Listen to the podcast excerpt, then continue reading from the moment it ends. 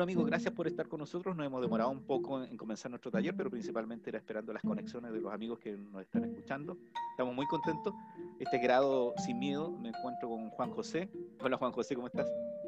Hola Edgardo, ¿cómo estás tú, oye? Oye, bien, fíjate, eh, para los que no saben, eh, Juan José está disfrutando en cuarentena de la belleza de la, de la zona de los lagos de la Rocanilla. Yo estoy en Temuco.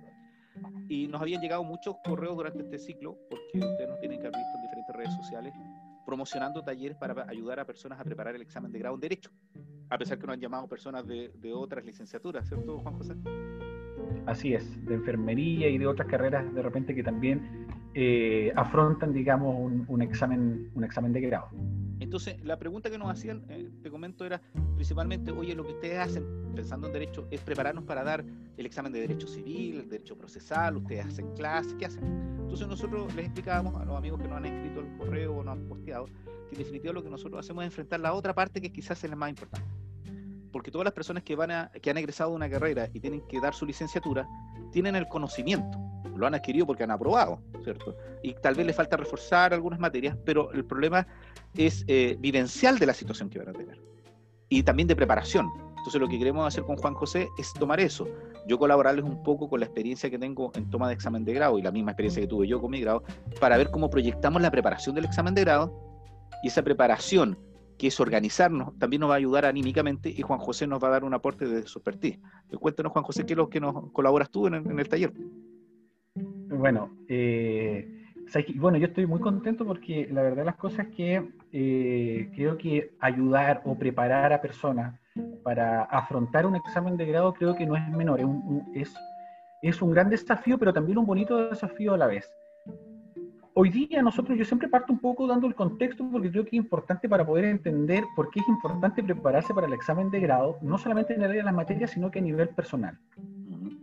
Nosotros nos encontramos hoy día viviendo una situación de suma incertidumbre y eso no es, no es ajeno para nadie, independiente de las áreas, la carrera, hay mucha incertidumbre con lo que viene, con lo que va a ocurrir, etc.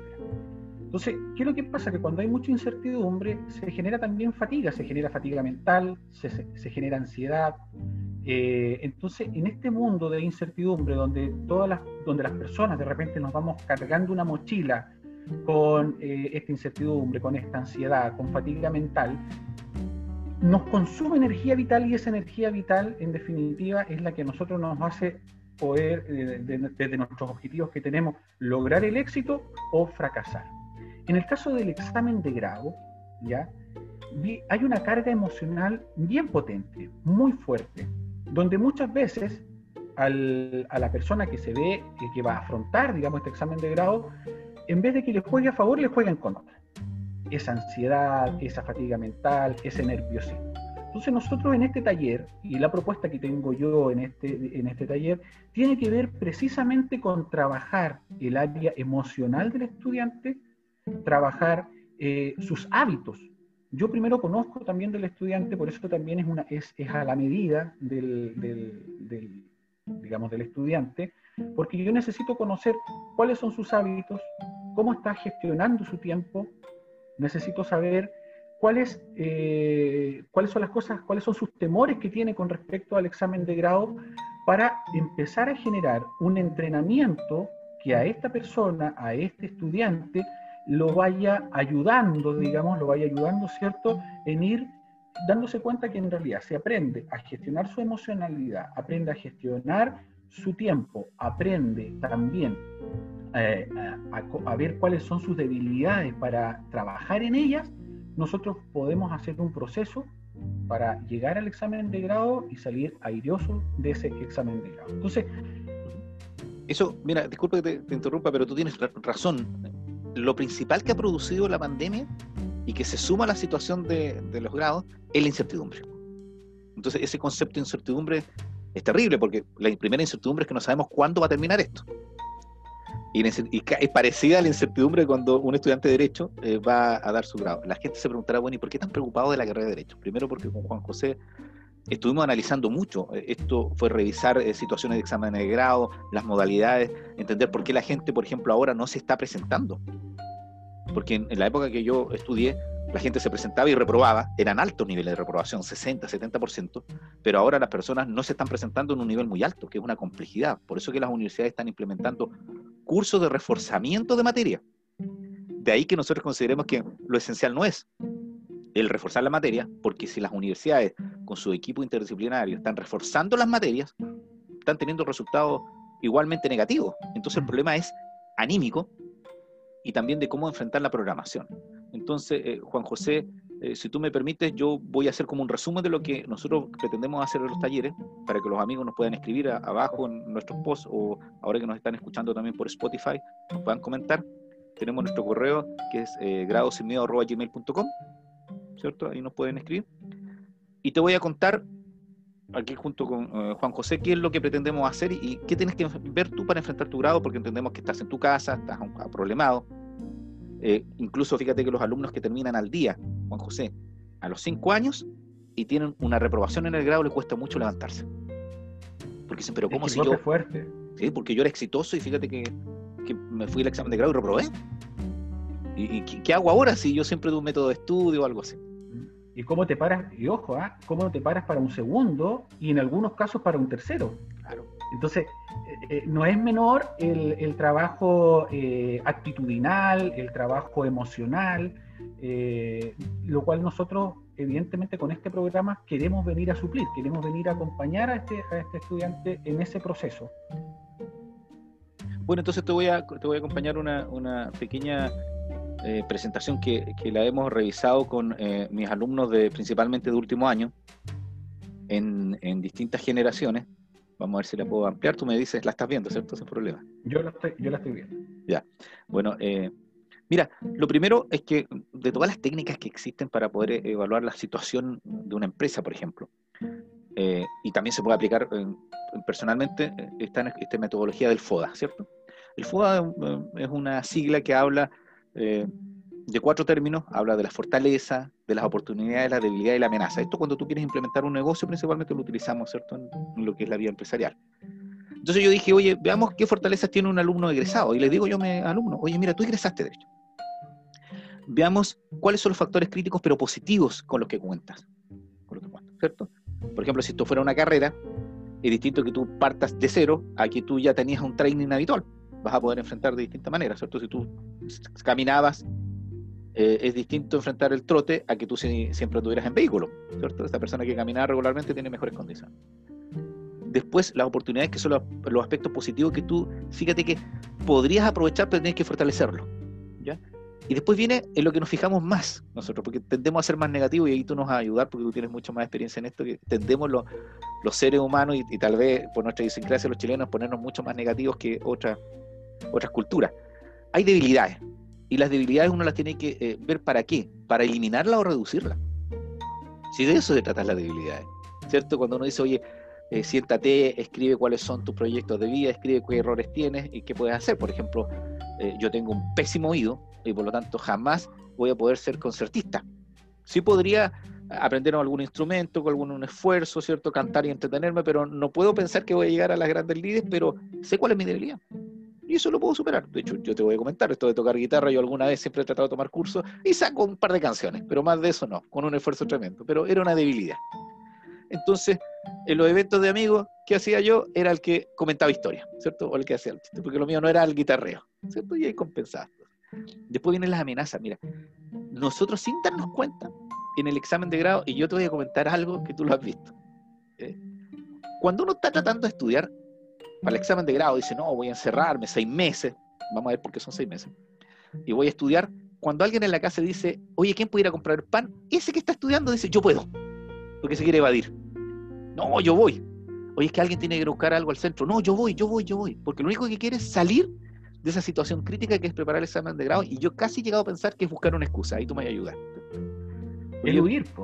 Es huir del problema, claro. Es huir, po, obvio, está saliendo un rato, porque es una obligación que está ahí, está latente, te sigue día a día, todo el rato, pero tú por dentro también está esa lucha de necesito un escape, necesito... Yo siento que por ahí va un poco, yo creo que el alumno que quiere huir eh, es muy común y es normal, digamos, no es algo ajeno a nosotros, es porque en realidad muchas veces nos vemos un poco obligados a la situación del, estar, del estudiar, pero la oportunidad que yo tengo de repente de evadir eso, la ocupo. La ocupas, Y lo otro que hay agentes externos que te perjudican en esto. Yo siempre he dicho, aquí hay gente eh, que te perjudica mucho en el estudio y otros que te motivan. Por ejemplo, yo en el sector donde vivo, cuando preparaba el examen de grado, tenía vecinos. Y hay dos tipos de vecinos y hay dos tipos de parientes y ustedes, los amigos y amigas que nos ven ahora, lo van a recordar. Hay algunos que te preguntan, ¿y cuánto te falta para terminar? Eso, es preguntarte cuándo fracasas. O sea, ¿o por qué sigues intentando? ¿Por qué sigues intentando si tú no servís para esto?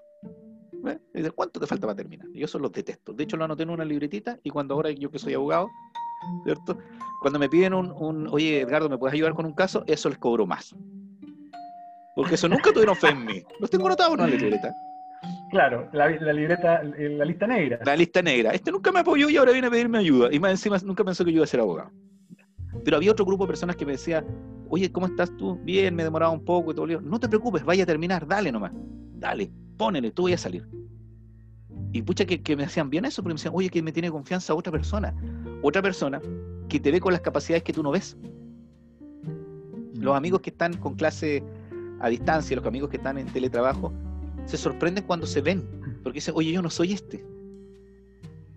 Y se escuchan distinto, que eso tiene una explicación fisiológica, ¿cierto? Que tú no, cuando tú hablas vibras y tú sientes tu voz con vibración, pero cuando te escuchan no, no vibras. Entonces hay que ver eso. Entonces, Ojo con eso, ¿eh? a sacar yo creo que yo, yo, creo que pusiste, pusiste un punto, un pequeño comentario con respecto a eso.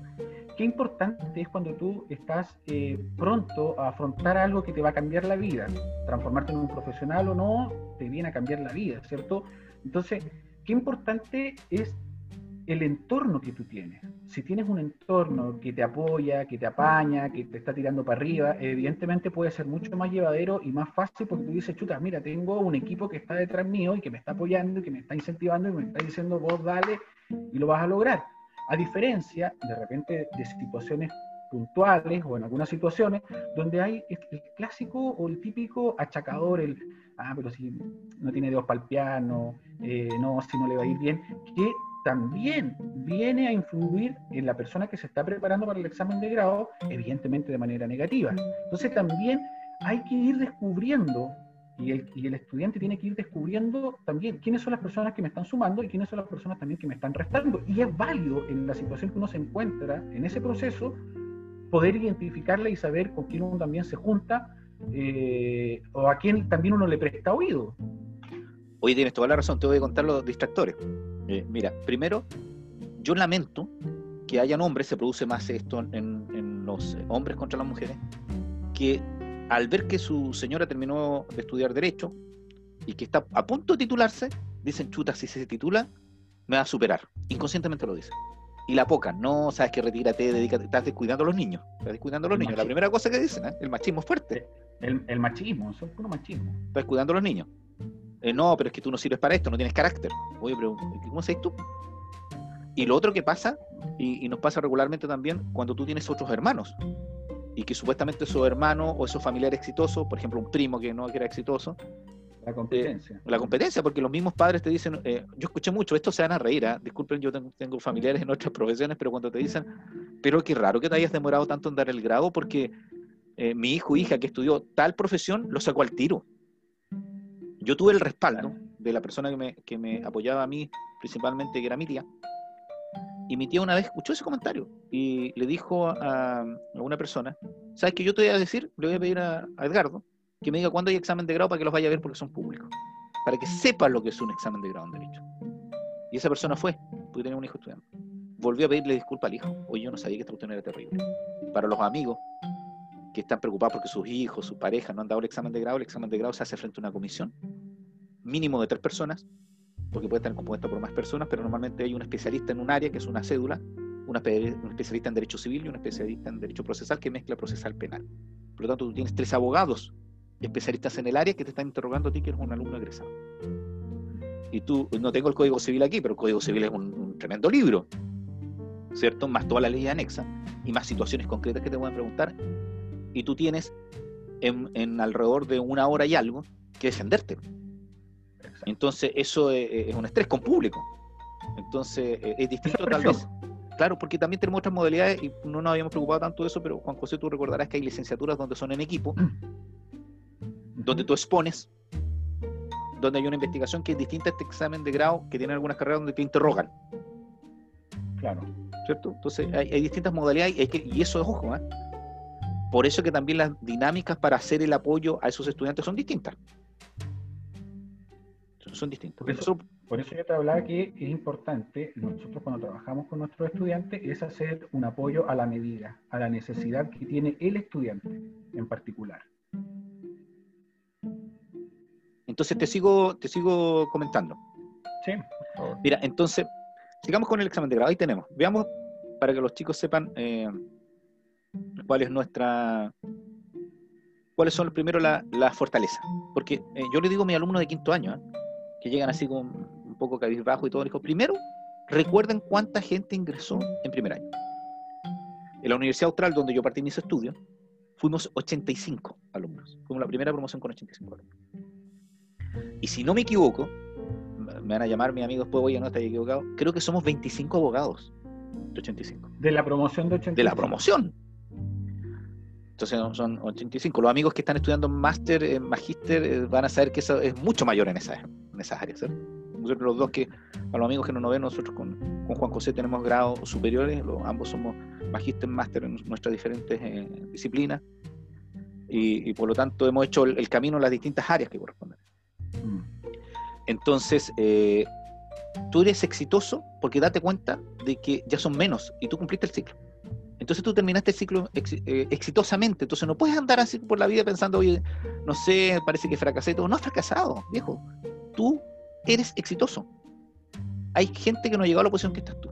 Recordemos nosotros que lamentablemente solo el 30 o 40% de, la, de los estudiantes secundarios pasan a la universidad. ¿Cierto? Ahí tienes un filtro. Tienes un filtro. Ya tienes un filtro. Ya tienes un después filtro. después ingresaron 85, por ejemplo, en el caso de la carrera de Derecho, entraron 85, otro filtro, porque obviamente otros quedaron afuera.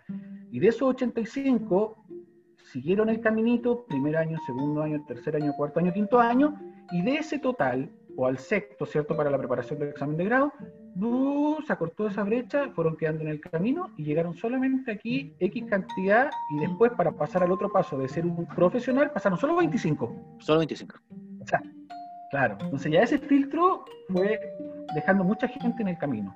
Oye, y, y des en cuenta de una cosa, los egresados de Derecho a veces dicen, chuta, yo soy solo egresado, pero viejo, miren las noticias y vean a mucha gente que dice con orgullo, yo estudié un año de Derecho. Mira, yo te voy a decir, por ejemplo, a los amigos que les gusta la política y escuchan eh, el, ex, eh, algún ex periodista, el mostrador, ¿cierto? Que, habla mucho política, que es Mirko, ¿cierto? Mirko Macardi. Sí, perfecto. Mirko siempre cuenta, yo estudié Derecho uno y dos años, y habla de todo lo que aprendió. Entonces, viejo, imagínate, una persona que es muy reconocida, muy inteligente, ¿cierto? Que tiene un desarrollo profesional muy exitoso, hace un recuerdo de esto.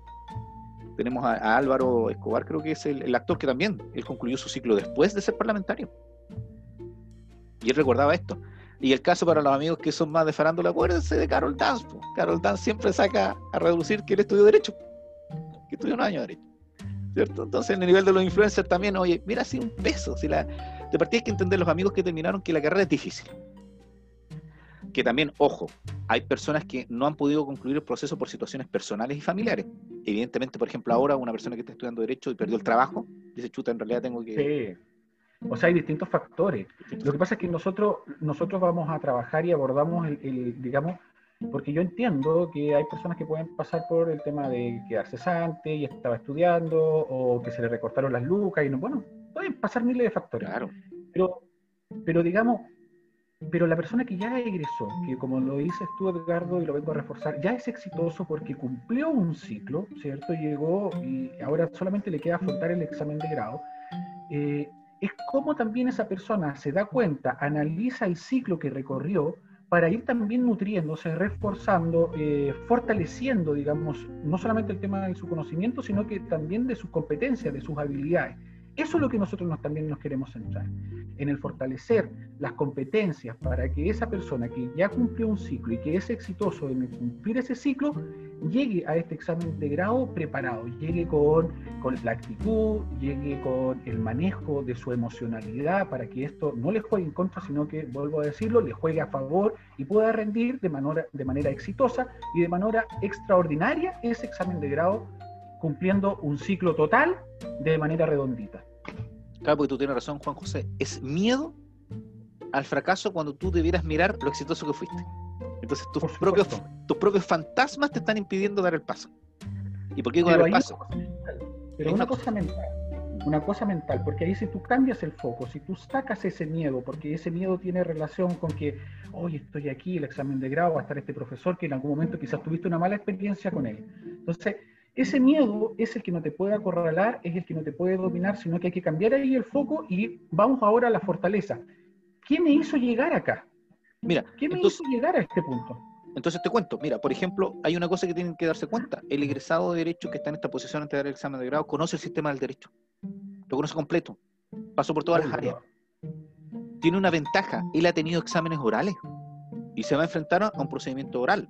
Entonces imagínate que fueran puras pruebas escritas y yo tú llegara a un examen oral, claro que produce un problema, pero tiene esta, tiene esta ventaja que ya tuvo examen oral. Lo otro que conoce a los profesores.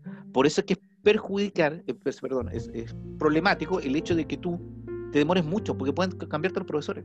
Pero en cambio, si tú los das rápidamente o en un ciclo no muy demoroso o de corto tiempo, vas a tener los mismos docentes. O tal vez algún ayudante de tus profesores y vaya a seguir la misma línea. ¿Ya? Y como se dice, mejor diablo conocido que por conocer. Claro. Lo otro que tienes es el material de estudio, que esto es relevante. Tú tienes tu material de estudio. Entonces no tienes que empezar con a investigar, a buscar nuevos materiales. Ha habido una evolución del derecho, pero efectivamente si tú, eh, por ejemplo, estás egresaste el año pasado, estás preparando el examen de grado ahora, salvo algunas materias, laboral, por ejemplo, que han tenido unas modificaciones importantes. Civil tuvo una hace muy poquito, que, que modificó tres o cuatro artículos vinculados al hecho de que las mujeres casadas perdón, las mujeres divorciadas puedan efectivamente contraer matrimonio rápidamente sin este límite de la, de la presunción de paternidad. Hoy yo me pongo latero cuando empiezo a hablar de derecho, entonces discúlpenme, pero es para que la gente... yo, te, yo, te, voy a llevar, yo te voy a llevar. Vamos tú, me, tú me traes de vuelta. Ya. pues es el material. Entonces, mira, sigamos. Eh, ¿Qué, ¿Qué, es lo que tenemos también de ventaja? Contamos con tiempo. Uno dice, pero es que no tengo tiempo para, para estudiar. Oye, pero si antes ibas a clase y ahora no vas a clase. ¿Cuántas horas dedicabas a ir a clase? Entonces tienes ese mismo tiempo que trabajarlo para esto. Yo le hago clase principalmente a vespertinos, ¿cierto? A, alumnos que son laborantes y me dicen, profesor, pero es que después no voy a poder preparar el examen de grado. Sí, pues, pero usted venía a las 7 de la tarde hasta las 11, 12 de la noche, mantenga ese ciclo y lo va a poder hacer. Y yo supongo que usted estudiaba en otros horarios. Entonces lo puede hacer. Entonces, hay otra cosa que, es de la complejidad del sistema jurídico, es que tú ya entiendes las instituciones de derecho. De hecho, ya sabes lo que es una institución del derecho. No partes de cero. No partes de cero. Y lo otro, que tienes que recordar en qué fallaste los exámenes orales. Oye, yo reprobé con, este profesor porque contesté tal cosa y no tenía que contestar eso y era otra forma. Perfecto, sí, ya tienes conocimiento de eso. Claro, sabes dónde. Experiencia, experiencia. ¿Cierto? ¿Conoces qué es importante para cada docente? Ah, mira, este profesor que me va a tomar el examen de grado, él es juez de garantía. Mira, a preguntar materia penal, evidentemente. Fíjate que este profesor, claro, este profesor hace derecho civil, pero estos dos años ha hecho bienes. Ah, entonces, ¿qué me irá a preguntar? Bienes, principalmente. Después dice, tenemos apuntes y sabemos que autores son relevantes. Claro, porque uno al, al, principio de su carrera no conoce muchos autores y después va conociendo tanto y no sabe cuáles son relevantes y a veces te basta con uno o dos, porque hay clásicos que tienen un mejor manejo incluso en la redacción. Hay autores que son, bueno, yo, yo tuve clase con un profesor que no conoce los puntos seguidos ni los puntos aparte en su apunte. No conoce la negrita. Entonces era una lata enfrentar eso. Pero en cambio tuve unos profesores maravillosos, voy a nombrar uno Jorge Prej, y le mando muchos cariños a Jorge Prej. Era entretenido. Y él nos mataba con unos apuntes, te voy a contar. Hay un profesor que fue alumno de Jorge Pérez que tiene una foto sentado en los apuntes de Jorge Pérez, que es el equivalente a una silla, pero eran tan entretenidos, ¿eh? estaban tan bien contados que tú te los leías y te los comías como una novela. Entonces hay, hay que ver, pues, entonces si uno tuviera que estudiar la materia de Derecho Público que había, que había en Jorge, uno va a los apuntes de Jorge Pérez, pues, no ve otras latas, como también pasa en civiles y todo. ¿Cierto? Entonces esos son. Pero veamos ¿Qué es, ¿Cuáles son para ya entregarte también a ti la, batuta y porque puedas contarnos lo tuyo? Es que, eh, ¿cuáles son las debilidades que uno tiene? Primero, la debilidad es que digan, oye, sabes que en realidad yo no estudié. No estudié. Y en realidad tuve como suerte. O, copié. Tuve suerte porque también fui al examen de eh, oral y me preguntaron justo lo que yo sabía, o llegué con muy buena nota porque aproveché de copiar. Ya entonces, aún me da culpa. Entonces ahí ya tienes otro problema que tienes que volver a estudiar de cero. ¿Ya? Lo otro es que tengo dudas sobre alguna materia. O no sé alguna. Ya, pero ¿qué hiciste para esto? ¿Cierto? ¿Investigaste, le consultaste a otras personas? No, es que no hice nada. Chuta, es que nadie te va a ayudar, pues tienes que ayudarte tú. Que no he tenido clases con los docentes de la comisión. Ya, pero fíjate que yo, mi experiencia con distintas universidades y con lo que he comentado con otros colegas y alumnos de otras universidades, porque tenemos nuestros topos, ¿eh? tenemos algunos amigos que están estudiando carrera de Derecho en distintos lados que nos dicen, oye, el examen de grado fue así. O tengo, parando, nos van entregando los tips. Nos van entregando los tips para que sepa la gente que dice, oye, pero ¿cómo sabes tú de las Chile? Porque sí tenemos nuestros topitos por ahí que nos van contando. Entonces, eh, ¿sabes tú que eh, lo que nos dicen eh, es que objetivamente cuando uno se acerca a un profesor y dice, profesor, estoy preparando el examen de grado, ¿usted me autoriza a ir a su clase o me recomienda algún apunte? Te lo dicen. Porque ¿qué denota uno como docente? Ah, este cabrón está preocupado, esta señorita está preocupada. Lo otro, no tengo apuntes o libros, o libros, siempre me los prestaron. O sea, eh, ponte las pilas entonces. Pues, ¿Por qué no tuviste apuntes? ¿Cierto? Recuerden, y tú que eres experto en esto, que la memoria kinética, el escribir, está altamente recomendado para que las cosas se te queden aquí. De hecho, lo usan mucho ahora como técnica para evitar el envejecimiento mental. ¿Cierto? Y lo otro que no sé qué sistema usar. Ah, ahí te podemos orientar también. Porque hay técnica. Sí, por supuesto. La pedagogía. Yo soy hijo profesor, ¿eh? Y tenemos nosotros ambos estudios en pedagogía universitaria, la pedagogía tiene técnicas que te van a colaborar con esto. Por supuesto, y hoy día ha avanzado muchísimo. Las neurociencias han, han creado y, siguen saliendo sistemas, metodologías de estudio que son muy, pero muy eficientes. Eh, a nombrarlas así brevemente. Yo, muchos de los alumnos con los que me ha tocado trabajar y hacerle procesos para afrontar el examen de grado, eh, dentro de las técnicas que yo siempre propongo y las vamos trabajando son los mapas mentales. Creo que hoy día los mapas mentales en cualquier metodología, en cualquier asignatura, viene a jugar un rol fundamental porque los mapas mentales eh, funcionan como funciona la mente. Pero eso lo vamos a dejar para otro momento, sino que también me voy a ir del carril, de, bueno, yo, yo, para concluir y pasarte a ti la batuta para que también nos cuentes qué haces en el taller, es ver qué amenazas tienen y la recomendación para los amigas y amigos que nos ven que están preparando el examen de grado. Primero es no dedicarle tiempo al estudio y generar excusas, ya contamos esto. O como se dice técnicamente, procrastinar. ¿Cierto? Perder el tiempo. Dejar cosas para mañana. Cada día que tú estudias es un día ganado cada día que no estudia es un día perdido, y por el doble, porque se te empiezan a olvidar cosas. La otra, no realizar gestiones para contrarrestar amenazas. O sea, por ejemplo, no ir a ver exámenes. No, es que no quiero ir a ver exámenes porque me da miedo, pero viejo, recuerda tú que en todos los deportes, los deportistas de alto rendimiento van a ver la cancha antes. A mí lo que más me llama la atención es que en las carreras de Fórmula 1, los, los eh, choferes, los corredores, ¿cierto? Van caminando viendo la pista. ¿Cierto? Para ver si hay relieves, cosas así. ¿Y, y para qué decir en el fútbol? Una de las dinámicas principales es entrar a la cancha y revisar la cancha. Claro. Y, ahí estáis trabajando muchas cosas. Estáis haciendo, por ejemplo, la memoria, estás viendo in situ el terreno donde tú vayas, donde vas a participar el día de mañana, donde vas a hacer la actuación. Eh, no me imagino un entrenador de fútbol que no vaya a ver al equipo rival eh, eh, cuál es su táctica, etcétera. Entonces, reforzando un poco lo mismo, o sea, el alumno que va a examen de grado tiene y debe ir a mirar exámenes de grado. Yo creo que eso le hace bien. Le hace bien, le hace muy bien. Después deje, eh, deje pasar el tiempo, o sea, porque no dejes pasar el tiempo. O sea, no, no, no de la excusa que no tengo tiempo. Trata de hacerlo luego porque te están cambiando las leyes. Yo tuve que eh, estudiar el sistema penal antiguo y me cambiaron la modificación del sistema penal nuevo. Y si no tuve la. Yo participé en muchos seminarios, fue curso para tratar de resolver eso siendo estudiante porque yo terminé mi, grado y comenzó el nuevo sistema. Y para qué decirte con todas las modificaciones que hubo, me tocó muchas modificaciones legales, pero tú tienes que estar al día. Y ojo, las noticias. Por último, en las noticias todo es legal hoy en día. Y te van a ayudar a hacer tus cosas y hay mucho video. Y lo otro, usa la tecnología. Porque la tecnología te puede ayudar para que tú avances, pero normalmente lo usamos para distraernos. Entonces, te cuento lo último y, te dejo de, compartir para que tú nos cuentes algo que yo hacía. En mi época que habían, eh, recién estaban empezando los MP3, Oye, en ciertos caballeros son de, de, dónde? Yo soy del siglo pasado, que, fue hace muy poquito, pero yo estudié en los, en los 90 hasta el 2000. Eh, yo tenía unas libretitas donde anotaba definiciones, definiciones de artículos, materia. ¿Por qué? Porque yo iba a hacer la fila al banco, iba a comprar algo y había filas extensas y empezaba a estudiar.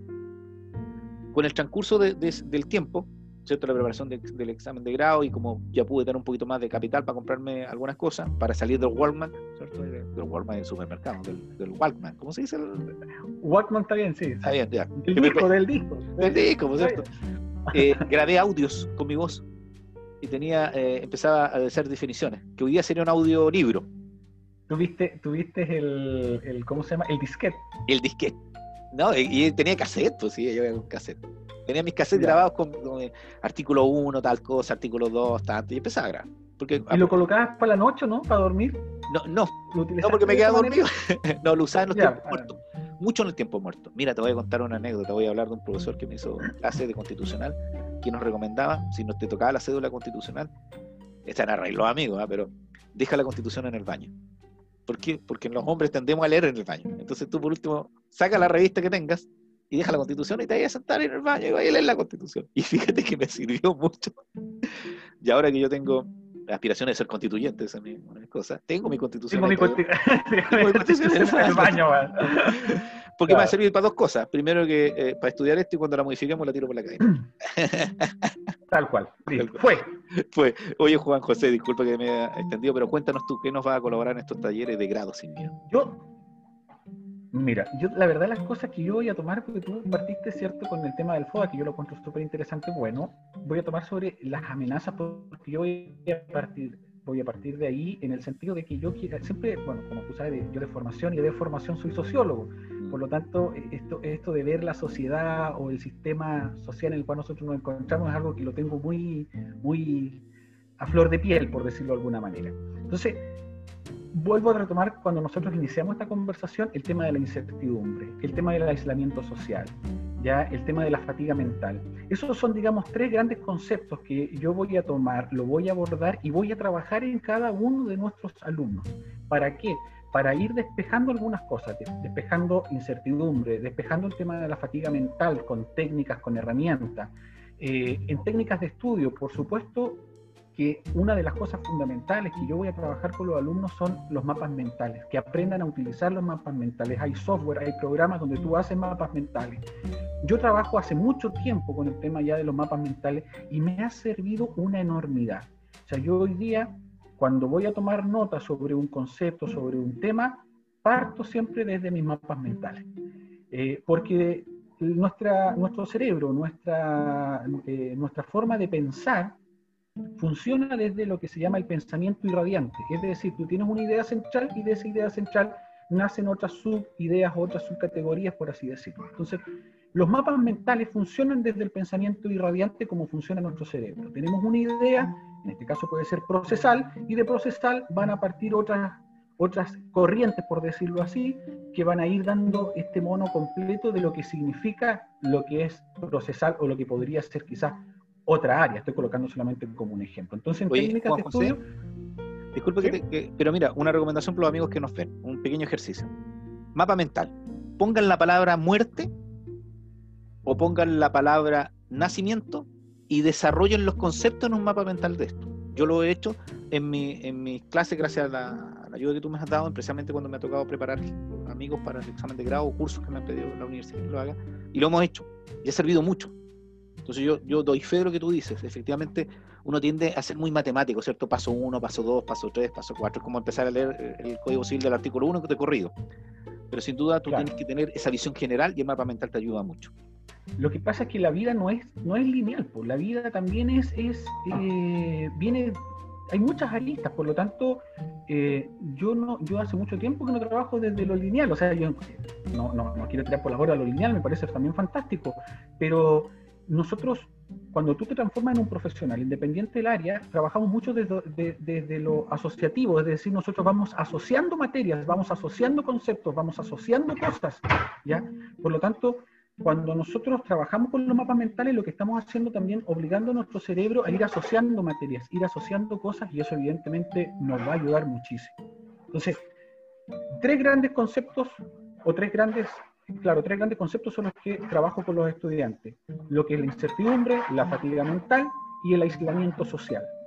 Con técnicas, con herramientas para fortalecer esas, esas áreas, para sacar esa fatiga mental, sacar esa incertidumbre, ¿cierto? Eh, y trabajar obviamente desde ahí yo vengo a hacer un trabajo fuerte con que son los hábitos. ¿Cuáles son los hábitos que tienen las personas? Porque como decía Bourdieu, ¿cierto? Pierre Bourdieu, eh, los seres humanos somos de hábitos. Por lo tanto, cuando nosotros revisamos nuestros hábitos, también nos damos cuenta qué es lo que estamos haciendo, cuáles son los hábitos que nos están sumando y cuáles son los hábitos que nos están restando. ¿ya? Entonces, en ese trabajo del darnos cuenta entre los, que, los hábitos que nos suman y los que nos restan, podemos ir haciendo un acompañamiento y un proceso que vaya siendo mucho más eficiente para que nuestra, nuestro alumno que lo vamos a preparar para el examen de grado vaya con mayores herramientas, con mejores técnicas eh, y obviamente también con una actitud que permita demostrar que él ya es un profesional, que es un colega de los que están ahí tomándole el examen. O sea, él debe verse como un abogado. Y no solamente verse, sentirse y serlo. Tienes toda la razón porque una cosa que no se fija serlo, y, serlo y parecerlo, como dice un amigo mío, eh, Marcelo Muñoz, que le mando cariño. Ah, Oye, es la actitud. Nosotros evaluamos mucho la actitud. Es distinto una respuesta timorata a una respuesta con carácter. Y, fíjate que entre las cosas que no, que no saben los amigos, porque no tienen por qué saberlo, nosotros hicimos una pequeña investigación con Juan José que fue consultar cuánto tiempo se necesita para preparar el examen de grado. ¿Te acuerdas, Juan José? Entrevistamos a muchos amigos que están haciendo clases en distintas universidades y todo, que no han abogado, y dijimos, ¿cuánto tiempo le dedican? Y el mito son los seis meses. Y fíjate que nos llamó la sorpresa que efectivamente nos decían seis meses. Fueron casos muy excepcionales donde nos decían tres meses pero normalmente nos dicen seis meses. Entonces, mira, yo me imagino en esto, la incertidumbre que tú dices y la fatiga mental, uno dice, oye, pero ¿podré estudiar seis meses? Yo les recuerdo a ustedes que llevamos en cuarentena, ¿cuánto? Estamos desde marzo a, allá el mes de octubre y llevamos... Octubre. ¿Cierto? Llevamos como seis, siete meses. Seis meses. Más, sí, más, más. Seis, meses. Ah, entonces, por lo tanto, ese fue el lapso. Y tú cuando estás avanzando y te dan, denotas que vas creciendo en tu, en tu ritmo, y además que va a depender del ritmo que tienes, porque no puedes copiarle un ritmo a otro, tienes que tener tu mismo ritmo y tú ves los horarios, hay distintos, tú duermes distinto que otras personas, tienen, necesitas menos, más horas de sueño. Yo soy señor de la siesta, necesito dormir una siesta de por lo menos media hora, si no colapso durante el día, otros no. Eh, la forma de estudiar y todo lo demás, pero los seis meses eh, están más o menos estructurados. Entonces ahí hay algunas técnicas que hay que ver también con eso. ¿Y qué, más que enfrenta uno, Juan José, en, la situación esta anímica? ¿Y qué, qué puedo hacer para superar este temor, esta incertidumbre? Bueno, es que ahí hay técnica. Eso me gustaría contarlo, pero tenemos poco tiempo. Entonces, eh, lo que yo lo que estaba mencionando es partir por varias cosas. Uno, ver el tiempo. ¿Cómo estamos gestionando el tiempo el alumno? Eso es importante. Eh, es decir, cuántas horas le estás dedicando, en qué horario estás estudiando. Por otra parte, la gestión emocional. ¿A qué me refiero con gestión emocional? Me refiero a que cuando tú conversas con un estudiante que se está preparando para el examen de grado, muchas veces ese estudiante viene acompañado de eh, de ansiedad, viene eh, acompañado de fatiga mental, se siente cansado, se siente desganado, siente que eh, ojalá que ese, esa fecha que le dieron en seis meses más, ojalá que se la cambien a un año más. Y ojalá que se suspenda. Y ojalá que se suspenda. Entonces yo, es, eso es lo que yo a nivel como mental trabajo con el estudiante. Es decir, nosotros nos, nos dieron seis meses ya para poder estudiar si lo podemos dejar en cuatro y hacer en cuatro, lo podemos hacer en cuatro. O sea, yo siempre trato de llevar al estudiante a su máximo, a su máximo, pero trabajándole su tema actitudinal, trabajando su tema emocional sobre todo, ¿cierto? Y para eso vuelvo al tema, hay técnicas, hay herramientas, ¿ya? Eh, ¿Para qué? Para que esa persona tenga seguridad de su conocimiento, tenga seguridad de su actitud, tenga seguridad de lo que él sabe, de sus triunfos, de sus logros que él ha tenido para llegar a esa posición, entonces, con todo, digamos, esos, eh, esos condimentos, vamos armando, ¿cierto?, una persona que realmente esté más segura, esté empoderada, eh, con una actitud distinta y que llegue al examen de grado, eh, ¿cómo se llama? Ya como un abogado y no como el estudiante. Ya yo eso es un trabajo que lo, lo, hago desde el minuto uno. Yo no quiero ver un estudiante en el examen de grado, yo quiero ver a un profesional. ¿Por qué? Porque el que te está evaluando es un profesional y él quiere ver a un colega, no quiere ver a un estudiante. Cuando ve a un estudiante, reprueba, lógico, porque es un estudiante. Y lo otro que tú tienes mucha razón es que es distinto llegar empoderado a llegar reprobado. O sea, uno lo siente. Yo como estaba en la posición de tomar el examen de grado, me, llama mucho la atención cuando tú ves que se siente un estudiante y tú percibes que viene reprobado. O sea, eh, mira, esta cuestión es casi como que sientes el temor. Es como cuando tú haces una pregunta y dices, oh, no lo contestó, y empieza a pasar el tiempo. Y, oh, no. y tú sientes como que se cayó todo ese cimiento que traía conocimiento, se derrumbó.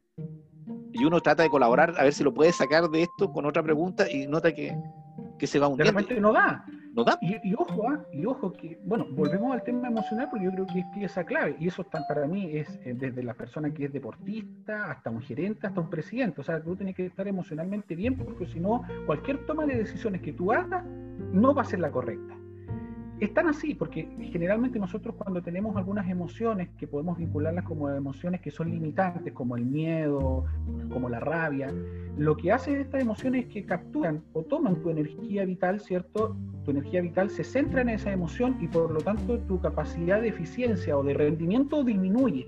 Entonces, por eso es que es tan importante poder gestionar esa emocionalidad, porque si yo tengo miedo, pero yo ese miedo lo manejo, lo puedo gestionar, evidentemente eh, yo puedo llegar a ese examen de grado con algo de miedo, pero yo lo estoy gestionando. Por lo tanto, a mí el temor, cuando me hagan una pregunta, no, me no voy a entrar en pánico y voy a quedar en blanco, que es lo que le pasa a mucha gente, sino que voy a estar con ese miedo, pero ya como ya sé trabajarlo, lo sé gestionar y he hecho trabajo para poder, eh, eh, digamos, gestionar esa emocionalidad, vas a poder tener un mejor rendimiento, una mejor performance, que es lo que nosotros en definitiva estamos buscando.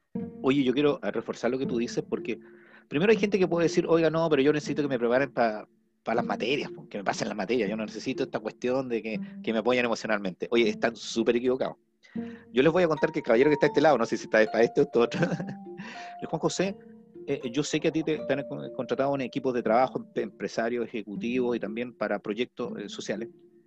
Y yo lo he vivido, yo tuve un cargo de alta dirección pública y una de las primeras, las primeras herramientas que nos entregaron para mejorarnos como ejecutivo, porque teníamos a cargo personas y proyectos sociales en el rango que estaba yo, era ponernos un coaching. Principalmente apuntar a la fortaleza.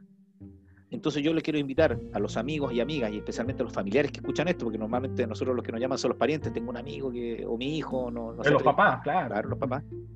es que hay que fortalecer la situación anímica y estas son, es una ciencia que se ha desarrollado si lo usan los grandes ejecutivos. Y voy a poner otro, otro caso más, más práctico. ¿Cuántas recomendaciones existen que cuando tú quieres ir a pedir un trabajo tienes que tener cierta fortaleza eh, psicológica y anímica para pedir ese trabajo? Porque si no lo vas a perder.